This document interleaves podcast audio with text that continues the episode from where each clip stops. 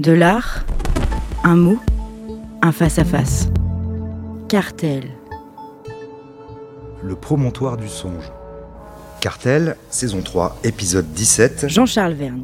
Après euh, la beauté du Jardin des Plantes euh, de Francis Morandini, après la beauté euh, ambiguë et érotisée des iris de Patrick Neu, aujourd'hui, nous allons parler d'un film réalisé par Vincent Dulon. C'est un artiste français né en 1965 qui vit à Paris. Euh, il est peintre, un peintre abstrait, mais euh, il fait également, à partir de ses peintures, il fait des films. Alors c'est un peintre qui a une pratique de la peinture assez particulière parce que ses peintures sont des peintures numériques. Euh, c'est quelqu'un qui maîtrise parfaitement la peinture, euh, qui a fait beaucoup de peinture, euh, mais qui, depuis un certain nombre d'années, euh, a focalisé sa pratique euh, sur euh, des peintures numériques, c'est-à-dire qu'il s'est euh, vé- véritablement emparé des outils technologiques qui sont à sa disposition, et notamment le logiciel Photoshop, pour créer des champs colorés, qui sont extrêmement complexes, et qui ont un impact oculaire absolument stupéfiant.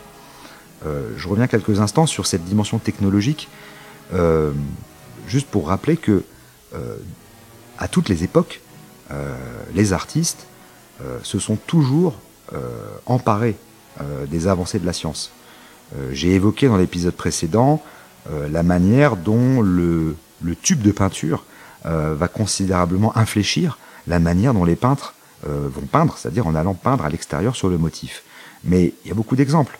On sait désormais que à l'aune du XIVe ou XVe siècle, l'apparition des premiers prismes, des premières lentilles optiques, des premières loupes va avoir une influence considérable sur la manière dont euh, vont peindre le Caravage, euh, euh, Vermeer, euh, voilà, ce sont des gens qui de manière assez secrète, ou Jan van Eyck, sont des gens qui de manière assez secrète vont utiliser des loupes, des prismes et des lentilles optiques pour parvenir à une forme de perfection formelle euh, dans leur euh, dans leur peinture à l'huile. L'arrivée de la- de l'appareil photographique, on l'a dit également dans un épisode précédent, va avoir évidemment un impact considérable et notamment euh, dans euh, l'avènement du mouvement impressionniste.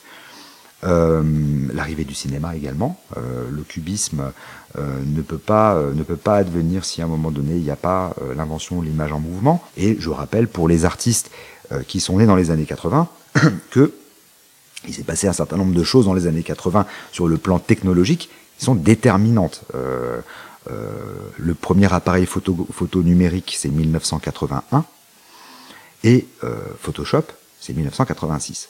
Ça veut dire que à partir de là, soit on décide de faire comme si ça n'existait pas, soit on décide de l'utiliser à bon escient.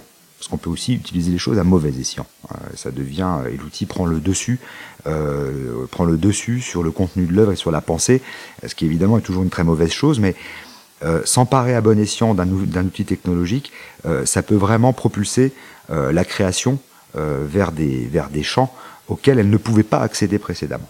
Et donc c'est ce que fait Vincent Dulon, en utilisant euh, l'outil informatique pour faire de la peinture, mais euh, de manière numérique. Et c'est euh, absolument euh, fantastique. Euh, donc en 2022, deux œuvres de Vincent Dulon ont intégré la collection du FRAC, une grande peinture qui n'est pas dans l'exposition de Promontoire du Songe, mais que l'on verra dans une prochaine exposition, et ce film. Alors il faut imaginer, on rentre dans une salle dont les murs ont été peints en noir, à l'exception de, l'écran, dont le sol est recouvert d'une moquette noire, donc on est vraiment dans une salle noire, très mate, et sur le mur est projetée une tache de couleur, un, globule, une sphère, euh, une aura euh, de couleur pure, en tout cas euh, pure en apparence, parce qu'en réalité elle est la, elle est la résultante d'un travail très composite de plusieurs couleurs. Et ce qu'on voit sur ce film, c'est une tache de couleur qui progressivement et très lentement va se moduler, va changer de couleur, c'est-à-dire qu'on va passer d'un rouge euh, brique euh, à un rouge clair, puis ça va tirer progressivement vers le jaune, vers l'ocre, vers le bleu. Tout ça de manière extrêmement lente, c'est-à-dire qu'on ne voit pas le passage d'une couleur à l'autre. Et on est surtout soumis à une expérience visuelle qui est totalement stupéfiante. C'est-à-dire que ce, cette aura chromatique qu'on a devant soi, elle va générer une série d'illusions d'optique, d'hallucinations. C'est-à-dire que ça se met à bouger. On a des taches blanches qui apparaissent à la périphérie de la couleur et qui circulent autour de la couleur. Euh, on est complètement... On ne sait plus ce qu'on regarde. On a même du mal euh, à fixer euh, la partie colorée de l'écran. Le reste est d'un blanc très légèrement grisé. On a du mal à fixer la couleur parce que ça bouge. parce que c'est comme quand vous regardez le soleil. C'est exactement pareil. Quand vous regardez le soleil, Déjà, vous pouvez pas le regarder très longtemps, évidemment, mais en admettant que vous regardiez un soleil qui n'est pas trop intense, euh, vous allez voir des taches blanches qui vont euh, apparaître à la périphérie euh, de l'astre que vous êtes en train de regarder, et vous apercevez que cette tache lumineuse, elle est parcourue par tout un tas d'intensités, par une espèce d'énergie lumineuse qui vous empêche de fixer les choses. C'est exactement ce qui se passe devant ce film que l'on vit comme une véritable expérience à la fois euh, visuelle et corporelle. C'est très très beau, c'est magique, euh, c'est fascinant. Hein. Euh, alors qu'est-ce qu'on peut dire de ça? On pourrait s'arrêter là d'ailleurs. On pourrait très bien dire, bah voilà, c'est tout. Contentez-vous de ça, parce que bon, bah voilà, je, peux mettre des mots hein, là-dessus. Peux, on va y aller d'ailleurs, c'est ce qu'on va faire. Mais encore une fois, on, est toujours, moi je suis toujours dans cette hésitation à me dire mettre du langage sur quelque chose qui a pour objectif d'échapper au langage, évidemment, c'est une forme de dévoiement. Euh, mais malgré tout, il faut quand même le faire. Euh, voilà. Mais ça remplacera évidemment jamais l'œuvre. Alors, qu'est-ce que je vois?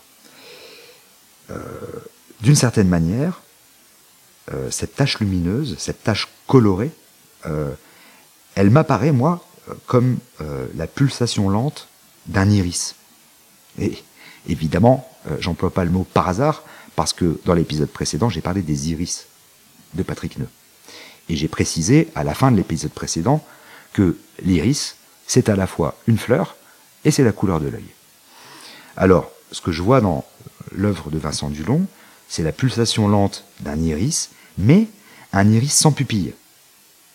Il n'y a pas la partie euh, ronde, noire qu'on a au centre de notre œil, euh, on n'a que la couleur périphérique. Donc, la pulsation lente d'un iris sans pupille, euh, qui est la résultante de l'enlacement de 10 images.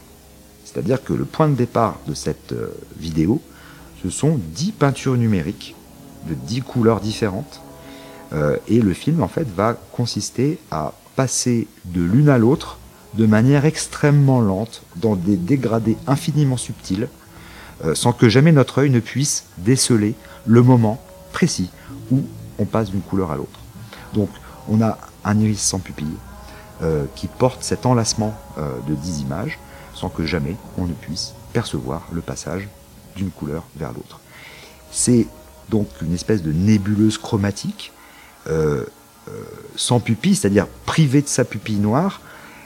et j'aime beaucoup ce mot pupille parce que dans la langue française, c'est un mot étrange pupille parce qu'il a deux genres. On dit une pupille quand on parle de la pupille de l'œil, et on dit un pupille, mais ça s'écrit pareil, quand on parle d'un orphelin.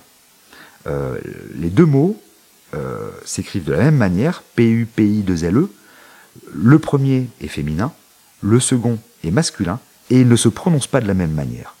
Euh, donc, cette nébuleuse de couleurs que je vois dans le film de Vincent Dulon, c'est à la fois une nébuleuse qui est privée de sa pupille, c'est-à-dire que c'est finalement un œil orphelin, c'est-à-dire c'est un œil euh, qui est un pupille, c'est un, iris orphelin de son petit noyau noir, espèce de trou abyssal euh, qu'on a au milieu de notre œil. Donc avec ce mot pupille ou pupille, euh, on a le passage du féminin, c'est-à-dire le diaphragme de l'œil, jusqu'au masculin, c'est-à-dire cette, notion de perte et de perte orpheline.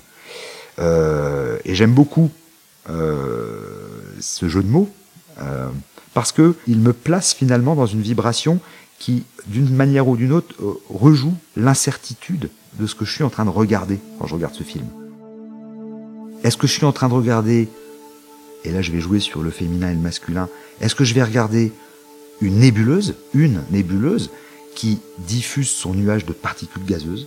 C'est presque comme, euh, j'ai évoqué dans un épisode précédent, euh, le télescope spatial James Webb, euh, lancé récemment par la NASA, qui se trouve donc à un million et demi de kilomètres de la Terre. Quand on regarde des photographies fantastiques qui sont envoyées régulièrement par, le, par le James Webb, on, voit ça, c'est-à-dire cette espèce de, de nébuleuse de particules gazeuses situées à des, millions ou à des milliards d'années-lumière de, de, nous. Donc, quand je regarde le film de Vincent Dulon, s'agit-il d'une nébuleuse qui diffuse son nuage de particules gazeuses, ou est-ce que c'est un, et non plus une, un, un halo dont l'auréole lumineuse euh, euh, se répandrait ou s'épancherait autour d'un corps invisible? C'est-à-dire que le film engendre vraiment un trouble. Je suis confronté à une espèce de rayonnement diffus euh, euh, qui va euh, substituer à la vision claire que je pourrais avoir des choses une brume hypnotique qui est, qui est presque qui est comparable à la brume hypnotique d'un phénomène céleste. Je suis confronté finalement, j'assiste à une succession d'embrasements et d'aveuglements, euh, d'éclipses euh, et de taches astrales. Euh, je vois tourner autour de cette forme colorée des phosphènes. Hein, les phosphènes sont les, vous savez, les, petits parasites blancs qu'on a devant les yeux quand on est un peu aveuglé, hein, qui sont l'équivalent des acouphènes euh, qu'on a dans les oreilles quand on a écouté, la musique trop fort. Je vois autour de cette forme chromatique des, phosphènes parasites euh, qui parcourent sa périphérie. Et au final, tous ces phénomènes vont impulser une vision véritablement écarquillée. Je regarde ce film euh, les yeux écarquillés. C'est-à-dire, je, je, suis en quête de mon propre regard. Je ne comprends pas comment je regarde les choses parce que ça m'échappe en permanence. Ça n'arrête pas de bouger, je ne peux pas fixer ce point qui pourtant est central et qui ne se déplace pas. Euh, donc mes yeux ne savent plus voir. Et finalement, euh, paradoxalement, cette incapacité à voir déclenche une forme de délectation. Il y a une délectation de la cécité, il y a une délectation à avoir euh, euh, cette espèce de cécité de transition où euh, les formes et les couleurs se mêlent dans un imperceptible mouvement qui est à la fois un mouvement de, de giration, ça tourne, et d'expansion. C'est-à-dire qu'on voit que la couleur s'épanche comme si la tâche s'agrandissait sur l'écran, alors qu'en réalité, elle ne s'agrandit pas. C'est moi qui crée cette expansion de la couleur. C'est vraiment formidable. C'est une expérience, c'est sublime, tout simplement sublime. Euh, la particularité de ce film, c'est que, comme n'importe quel film, il fonctionne selon un système de 24 images par seconde. Ça, c'est le principe du cinéma. Bon. 24 images par seconde, mais euh, le film est structuré euh, selon une durée qui obéit à 24 secondes par image. Il y a 24 images par seconde, mais chaque image dure 24 secondes. J'ai dit tout à l'heure que le film était, euh, était conçu à partir de 10 images, 10 images de peinture numérique, et chacune de ces images va rester 24 secondes.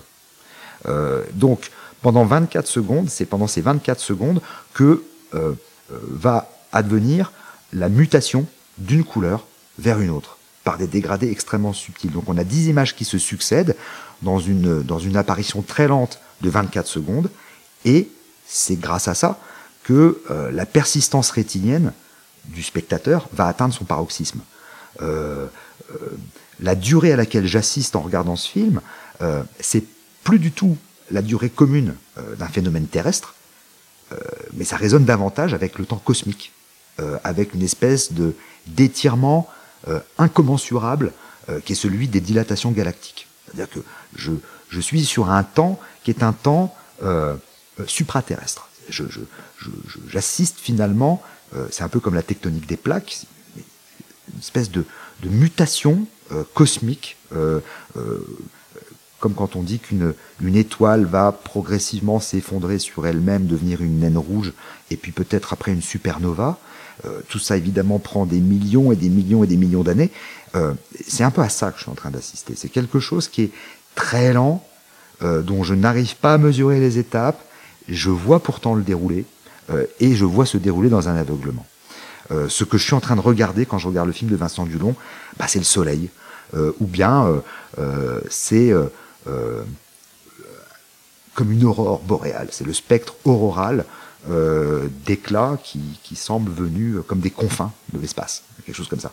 Euh, c'est comme si je regardais le rayonnement d'une étoile déjà morte euh, qui me parviendrait à des années-lumière, comme s'il remontait le passé. On l'a évoqué également dans un des premiers épisodes de la saison 3. Euh, donc en fait, euh, en définitive, ce film de Vincent Dulon, bah, il exerce sur moi, et j'espère sur vous, quand vous le verrez, une irrésistible fascination. C'est vraiment... ça exerce un charme euh, euh, un charme qui finalement me... Le charme de ce faisceau lumineux que je suis en train de regarder, il, me renvoie euh, pratiquement aux origines hypnotiques du cinéma. Parce que, on le sait, hein, théoriquement, en théorie, il y a un rapprochement très fort entre le cinéma et l'hypnose. quand vous êtes dans une salle de cinéma, vous êtes dans le noir et on vous focalise sur un point lumineux, l'écran. Hein, voilà. Euh, et, et, vous vous projetez, c'est-à-dire vous, vous, vous, êtes à l'intérieur de l'histoire, vous êtes en train de regarder, vous vous identifiez aux, aux, acteurs, vous vous identifiez à la narration, et vous êtes dedans. Donc euh, hypnose et cinéma ont toujours entretenu une relation très très forte. Et ben, là, il n'y a pas d'acteur, il n'y a pas de narration, euh, il n'y a pas de décor, il y a juste de la couleur, mais, et évidemment, il y a un point lumineux qui prend tout l'écran, et je suis donc finalement dans un état de je suis mesmérisé, hein, pour euh, reprendre ce, mot d'origine anglaise. Par Jean-Charles Verne. Je suis hypnotisé, mon œil est focalisé sur une source lumineuse contemplative et je suis littéralement, en tant que spectateur, happé euh, dans une immersion totalement subjuguée. À retrouver en téléchargement sur toutes les plateformes de podcast.